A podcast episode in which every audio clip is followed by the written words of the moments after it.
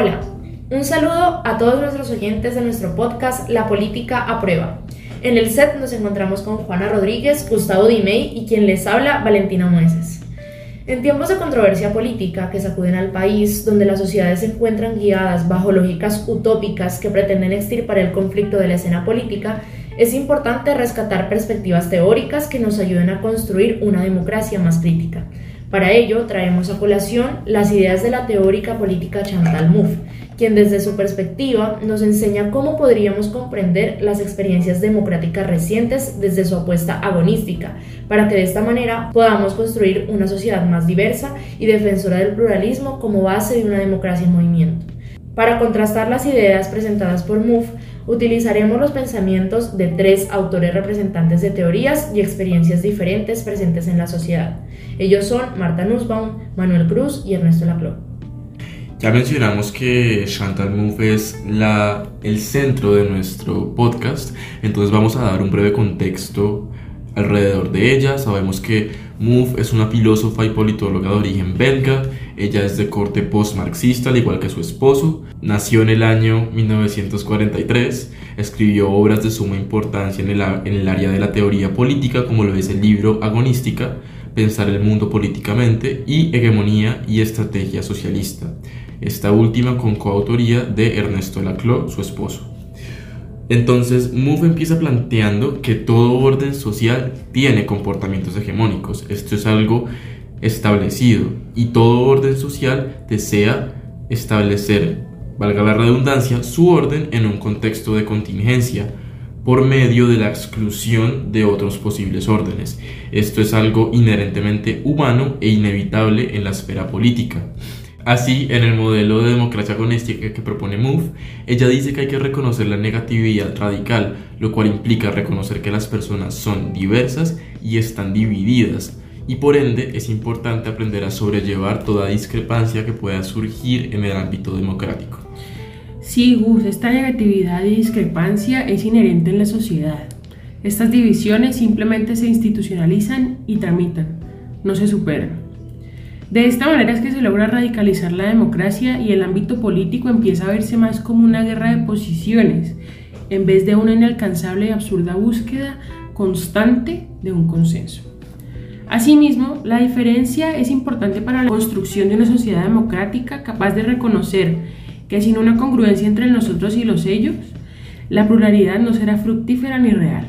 Para todo esto, MUF hace énfasis en el modelo agonístico, el cual postula que para que una sociedad sea realmente pluralista, debe existir una relación de adversarios más no de enemigos, puesto que los adversarios logran reconocer que no tienen una verdad absoluta y por lo tanto legitiman sus posturas por más diferentes que éstas sean.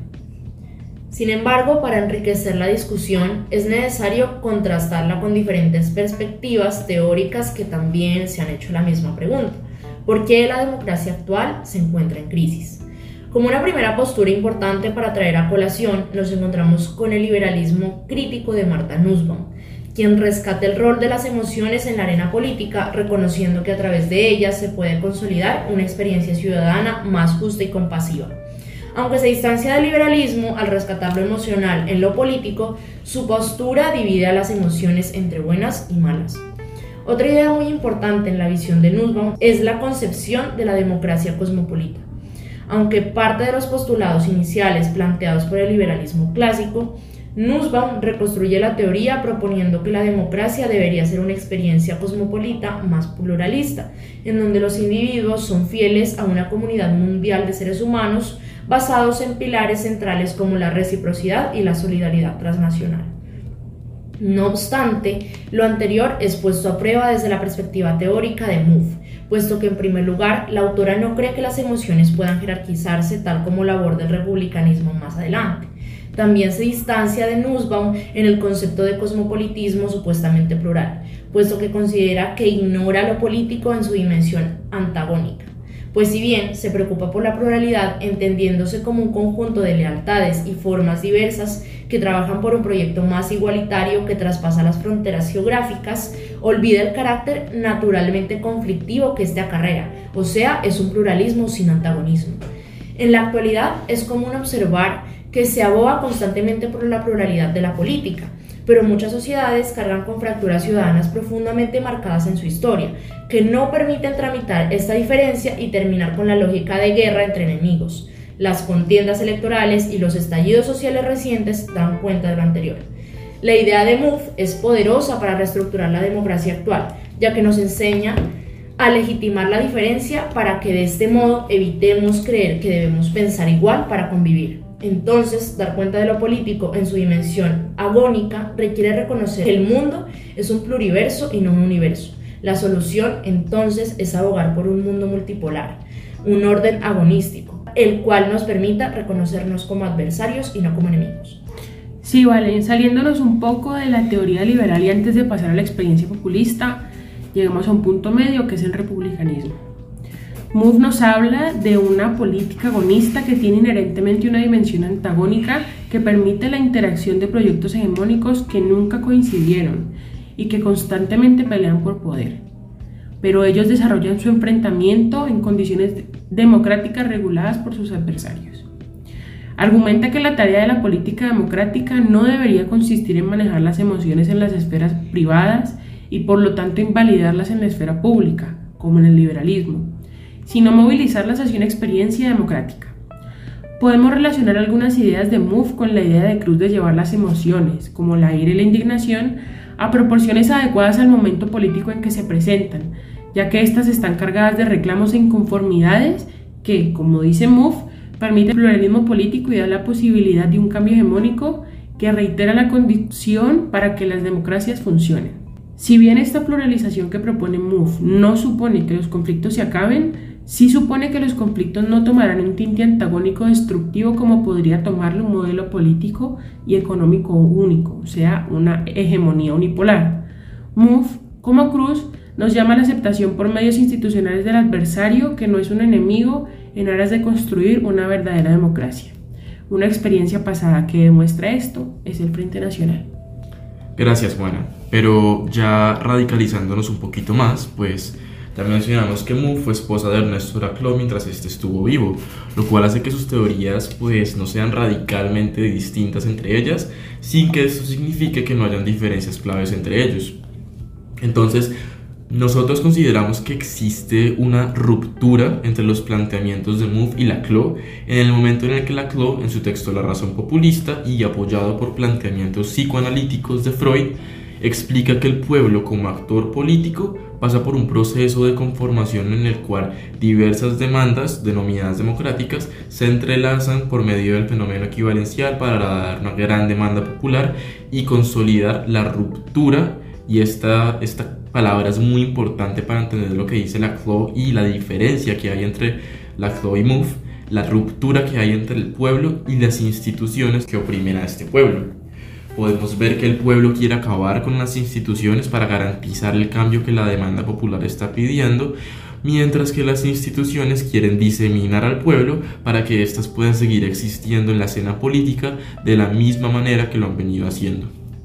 Esta relación que surge claramente es de enemigos, no adversarios como lo propondría Mouffe, pues ella propone algo distinto, ella dice que para encontrar la manera de institucionalizar este conflicto hay que ensalzar todo este radicalismo que es propio de lo político en términos de ella misma, pero reconociendo al otro no como un enemigo que hay que erradicar, sino como un adversario, valorando su papel en la escena política y aceptando, uno, que sin la existencia de ese adversario, la política se debilitaría en sus marcos, y dos, no se puede llegar a un consenso con esta otra idea política y eso no tiene nada de malo.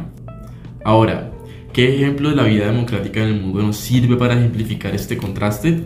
No nos tenemos que ir muy lejos, nada más los acuerdos de paz entre el gobierno de Colombia y las FARC son un ejemplo de esto. Hay dos bandos cuyo fin último es la destrucción del otro y dada una diferencia ideológica no pudieron nunca conciliar sus diferencias. Luego de los acuerdos de paz podemos ver cómo las FARC se incorporan a la vida política, el gobierno y las FARC aceptan que sus ideologías simplemente no son compatibles sin que esto signifique que se tienen que destruir el uno al otro. Por eso pasan a ser adversarios políticos. Bueno, y ya habiendo recorrido los tres autores, definitivamente la experiencia liberal fue apartada por el autor republicano Cruz, que fue expuesto por Juana, y los populistas como Laclau, que fue expuesto por mi persona, y nosotras estamos totalmente de acuerdo con el hecho de que se le haya excluido, pues el modelo que propone el liberalismo es simplemente irreal, como ya pudimos argumentar. Ahora bien, no estamos afirmando que el republicanismo y el populismo sean perfectos en sí. Es por esto que consideramos que MOVE rescata lo bueno de cada postura, llevándonos a un pluralismo agonístico en el cual se acepta la radicalización del conflicto como centro en la escena política democrática. Sí, MOVE se niega a la posibilidad de encontrar un consenso sin dejar de reconocer al adversario político como agente necesario para que podamos hablar de un marco político democrático. La crisis actual de la democracia se debe a que no hemos logrado reconciliar las fracturas profundas entre ciudadanos al seguirnos concibiendo como enemigos y no como adversarios.